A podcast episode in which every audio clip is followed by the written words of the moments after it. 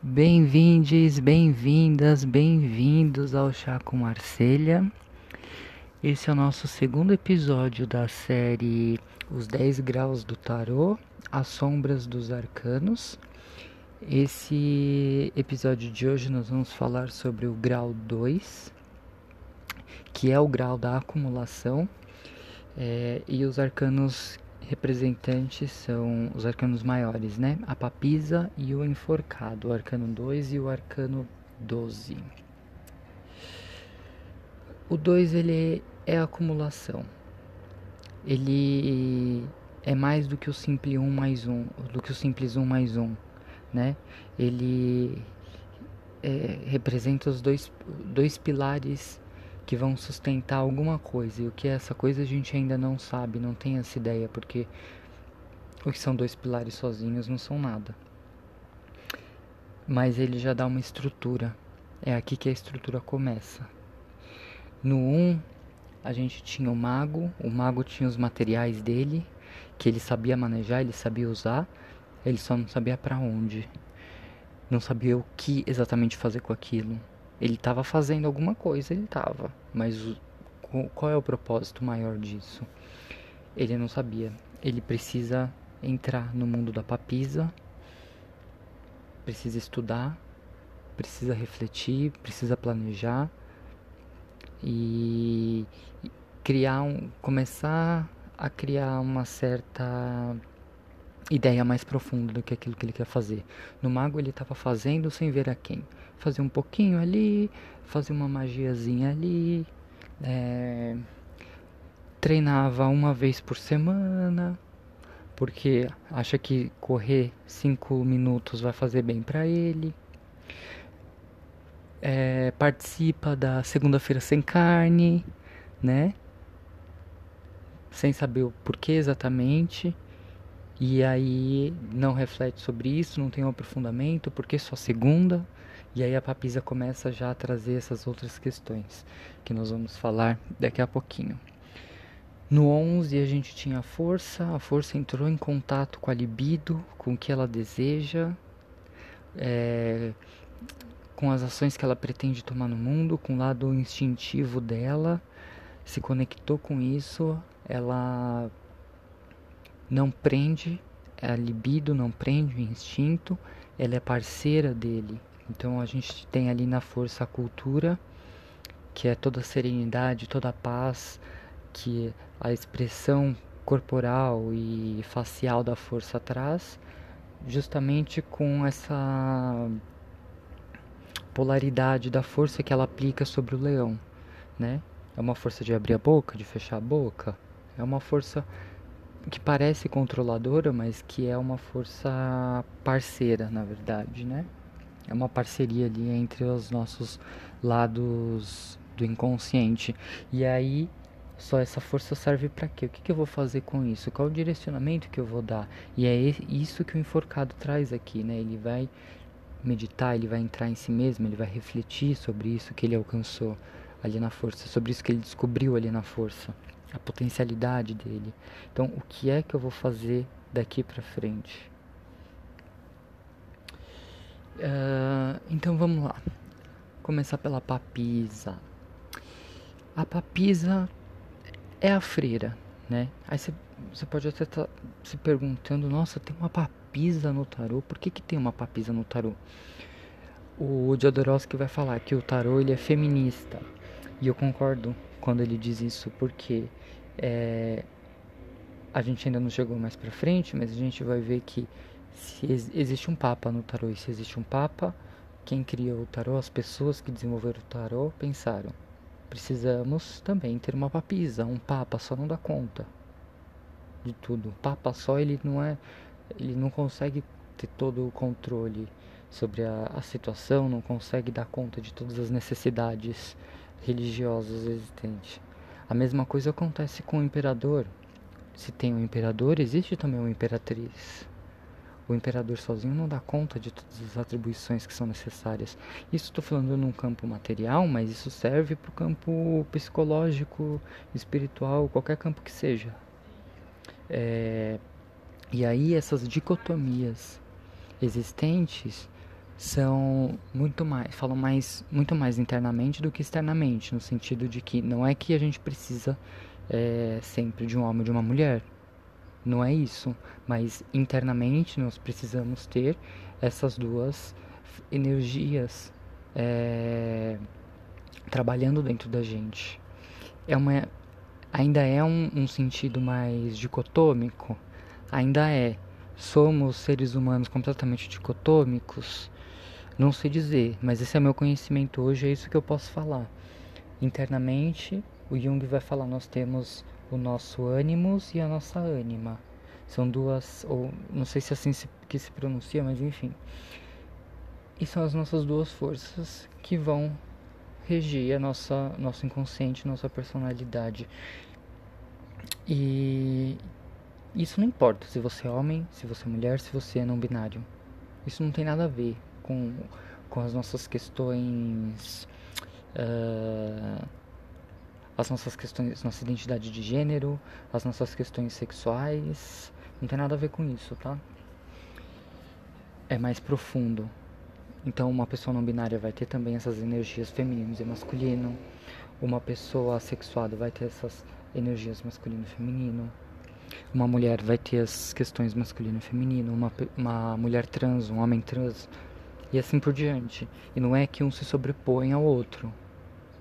Não é, ai, o homem vai ter mais o aspecto masculino. A tendência é essa, mas é, não é essa a evolução psicológica que o tarot traz. O tarot traz o equilíbrio dessas forças. Então, voltando aqui para Papisa. Então, nunca existe uma Papisa. Existe uma lenda da Papisa Joana e é aí que surge é, ou daí que surge a história da papisa aqui no tarô, ou então a própria papisa Joana foi uma se inspirou aqui no tarô. Não sabemos, nunca vamos saber. É, mas a papisa aqui é uma freira. Vamos pensar como uma freira, uma beata, uma arauta lá de Monte Carmelo. É, ela está enclausurada, ela está presa ali nesse lugar ah, é, eu fiz um. Tem um episódio bônus sobre Os Miseráveis. Acho que o título é Chá com Victor Hugo. E eu trouxe justamente uma passagem que fala sobre isso, sobre esse, esse enclausuramento. E lendo uma passagem do, do livro Os Miseráveis. Vale a pena dar uma olhadinha que vai, vai ser uma boa introdução para isso que a gente está falando aqui. Coisas que eu vou trazer aqui já estão lá também. Então, ela tá presa ali, né? Ela, mas ela escolheu estar ali. É uma questão do dois, na verdade, escolher estar nessa situação. É uma acumulação necessária, uma acumulação que você sabe que você precisa passar por. Dali, sem essa acumulação, você, você vai ser sempre um mago, você vai ser sempre estagnado ali e nunca vai avançar. Sua potencialidade vai estar sempre armazenada em você e, e nunca vai para frente, nunca vai para uma evolução. Ela estuda, ela tem um livro aberto, mas ela já sabe aquele livro de cor. É um livro sagrado, então ela tem essa conexão com o sagrado dela, com o sagrado, vamos dizer até bíblico, mas num sentido mais, não necessariamente de Bíblia, mas religioso assim. Então, é, é uma mulher que está em conexão com o espiritual, ela conhece as leis espirituais, mas ela também conhece as leis do mundo no sentido de que ela estuda, é, então nem sempre vai vir com uma questão espiritual. Ela se prepara para uma ação, ela está nutrindo alguma coisa ali dentro dela, um conhecimento, ela está nutrindo é, o corpo dela com saúde. Uh, ela não detém só o conhecimento, mas ela detém também o mistério ela tem o véu ali. O que, que é esse véu? O que, que tem atrás desse véu? O que, que segura esse véu? A gente não sabe. Mas ela está ali nesse lugar dela, sentada, estudando. Uh, traz uma certa introspecção erudita. E é importante notar que a papisa tem um ovo do lado dela. E esse ovo é, tem várias simbologias, né? Renascimento, nascimento, prosperidade, lá lá lá. Estamos aí no período da Páscoa para os cristãos, cristões, cristãos. E o ovo tem uma simbologia católica, mas em outras culturas também, né? Enfim. E a gente viu que o tarô é um organismo que tudo se conecta e se comunica. A gente viu na carta 1, eu acho que eu esqueci de falar isso, mas o chapéu do mago é muito parecido com o chapéu da força. A, a mesa do mago tem três pernas, a força mostra uma perna só. Então existe essa conectividade. E aí quando a gente olha para enforcado e para papisa, a gente fala, ué, mas não tem nada aqui que, que conecta uma carta com a outra? A gente tem o ovo. A, a papisa está gerando o ovo. E o que é que tem dentro desse ovo? O enforcado. Outra coisa que conecta os dois, se a gente sobrepõe o enforcado e a papisa, a gente vê que o pé do enforcado dá exatamente na cabeça da papisa e a cabeça do enforcado dá exatamente no pé da papisa. É como se um estivesse dentro do outro, como se o enforcado fosse o filho da papisa. E ele tem um cordão umbilical aqui, né? Que o prende ao útero da papisa. Então, essa é a ligação que tem entre, entre essas duas cartas. Tem pessoas que vão olhar para o enforcado e vão falar: ai, é tortura, é. tá sofrendo. Não, o enforcado ele tá tranquilinho ali na dele, bonitinho. Ele escolheu estar nessa posição. Ele escolheu porque ele sabe que ele precisa entrar dentro de si mesmo, como já foi mostrado na força. Ele entrou dentro de si mesmo, descobriu um negócio lá, a libido dele, o lado animal, e aí ele vem aqui para dizer o que mais eu posso descobrir dentro de mim, o que mais que tem aqui que eu não me conheço. E ele vai trazer um novo olhar para o mundo, um novo olhar para as coisas. Ele está de ponta cabeça justamente por isso. Ele vai olhar para a terra agora. Antes, na papisa, ele, ele olhava para os céus, ele olhava para o mundo de cima, vamos dizer assim, e no enforcado ele olha para o mundo de baixo. Ele olha para o verme que está ali na terra. Ele olha para o buraco que está embaixo dele. Que buraco é esse? Será que é o, a eclosão é por onde ele vai sair? Será que ele vai cair e morrer? É importante. Importante não, né? Mas é interessante notar que ele escolhe estar nessa posição. E é o que eu falei lá no post. É, ele é o assassino que escolheu. É, como é que se diz? Que assume o crime que cometeu escolhe para cadeia e aproveita esse momento da prisão física para entrar numa conexão mais profunda e, e, se transformar como ser humano e daí tirar alguma coisa positiva. E essa coisa positiva, óbvio, não está presente aqui, ela vai aparecer mais para frente ao longo da evolução. Mas esse passo é importante, esse passo de meditação que ele se encontra é importante. Ai, mas você tá falando que pra cadeia é bom, que pra cadeia é. Quem sai da cadeia sai meditativo. Não, não é isso que eu tô falando, né? Eu tô falando que o enforcado ele é esse tipo de pessoa, né? Se você é uma associação, é só um exemplo é, que pode ser aplicado para esse caso, não é uma regra, né? Ai, todo mundo que vai para cadeia sai em, em estado meditativo. Seria ótimo se fosse. É... Enfim. E é interessante notar que o, a meditação do enforcado não pode ser passado por, é, por palavras, né? Ele está no campo mental, está no campo introspectivo, ele não fala. E ele esconde alguma coisa também. O que, que tem nas mãos do enforcado? Então, outra conexão com a papisa. O que, que tem no, atrás do véu? O que, que tem na mão do enforcado? O enforcado largou todo mundo para se fechar ali dentro de si mesmo, aproveitar esse momento e se descobrir. E aí vamos para a comparação entre as duas. Comparação não, a, complementariedade, a sombra que, elas, que uma pode evocar da outra. A papisa, sem o enforcado, ela se torna uma moralista. Ela é aquela freira que vai ver o casal se beijando, heterossexual ou não, não interessa, mas vai ver duas pessoas se beijando e vai querer dar aquela coisa moral, né? Vai querer falar: que que é isso? Que raio que é isso? Vocês estão encapetados. Vai para os quintos dos infernos. É... Então ela vai querer dar essa lição. Só que ela mesma tem esse desejo e é por isso que ela oprime. Ela não sabe que ela tem esse desejo. É por isso que ela. Onde está escrito na Bíblia?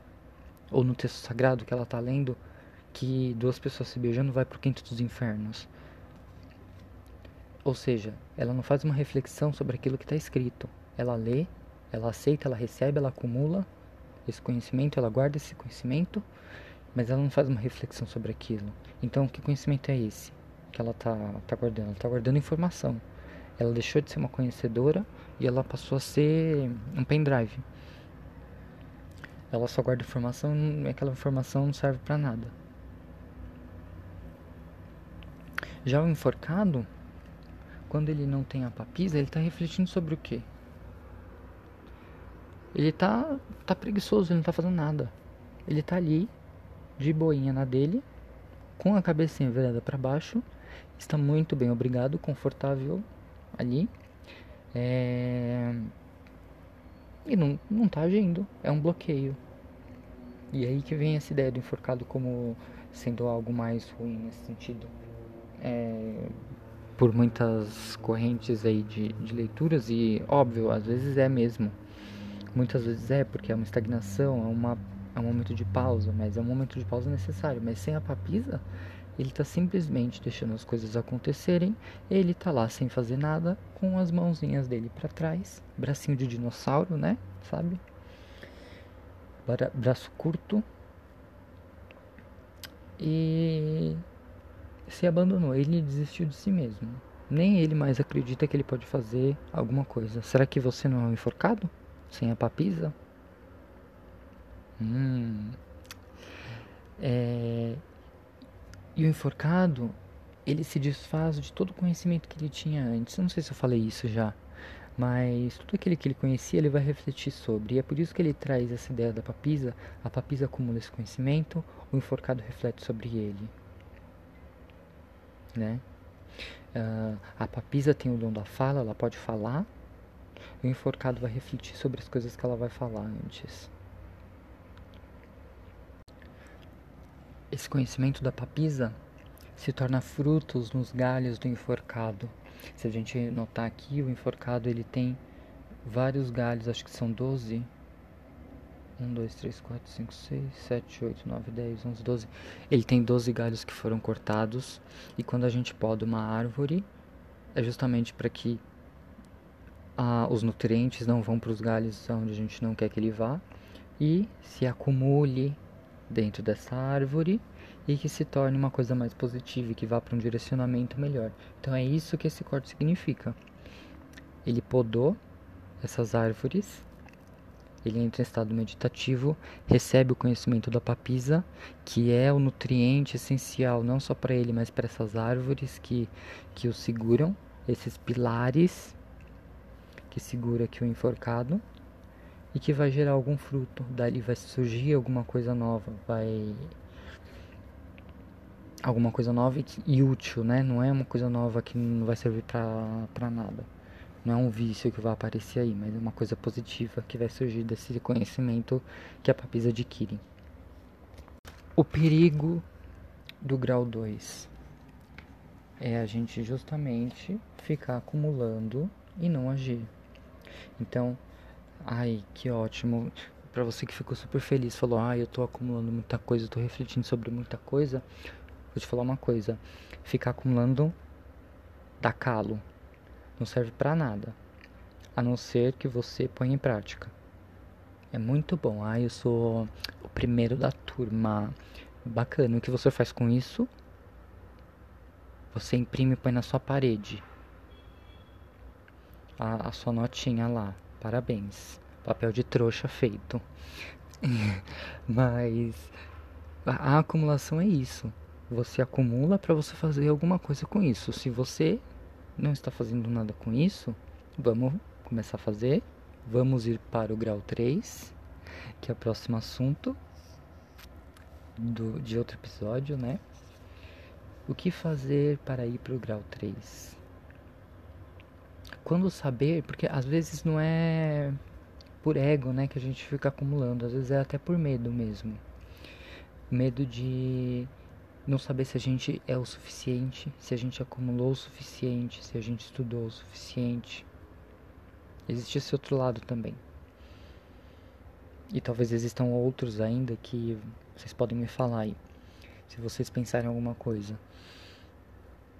E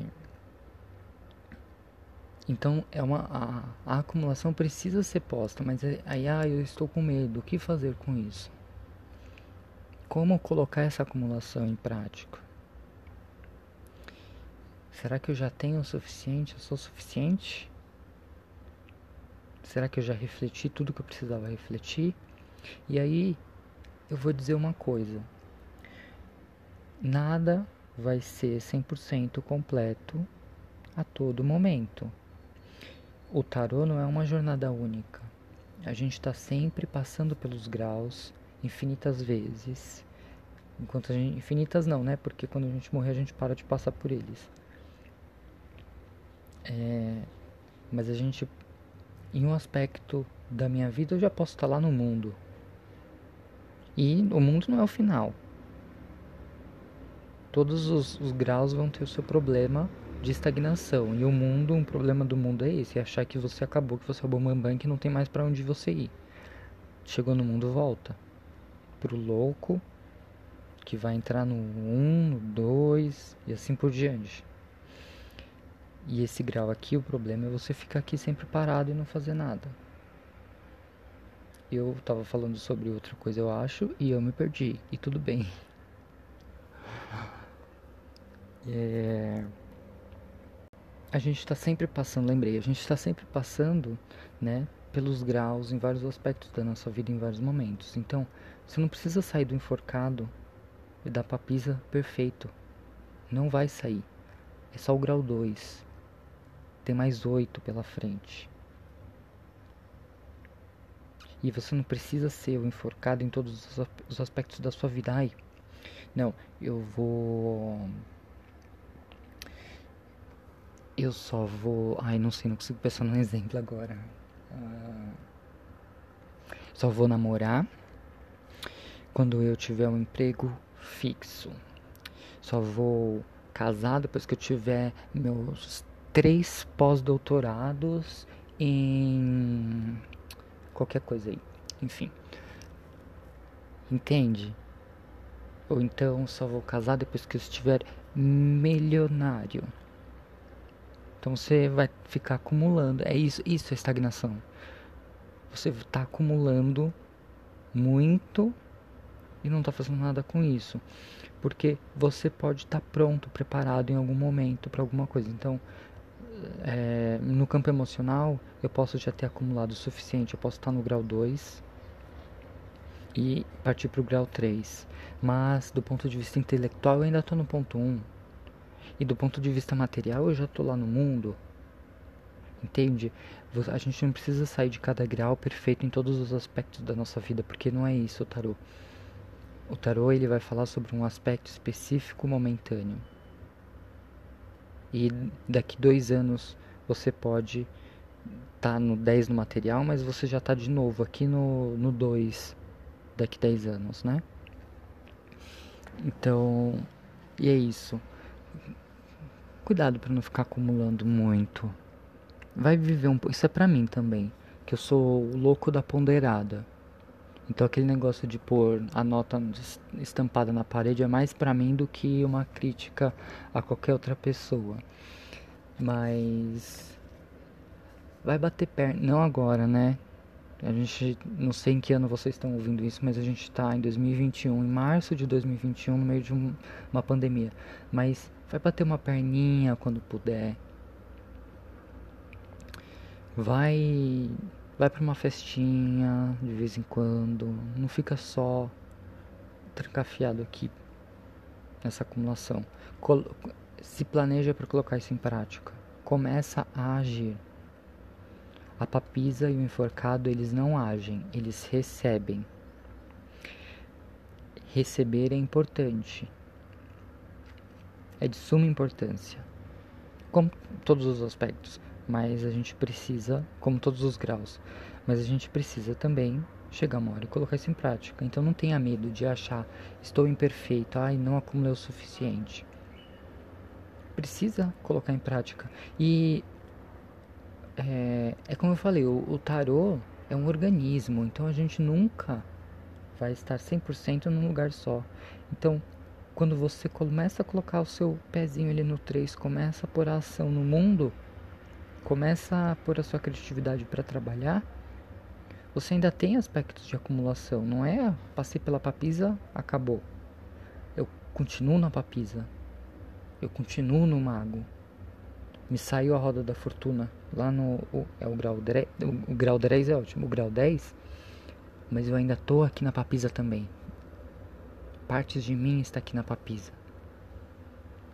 Partes desse aspecto que me foi perguntado ainda está na papisa, porque nós somos todos os graus ao mesmo tempo. Beijinhos.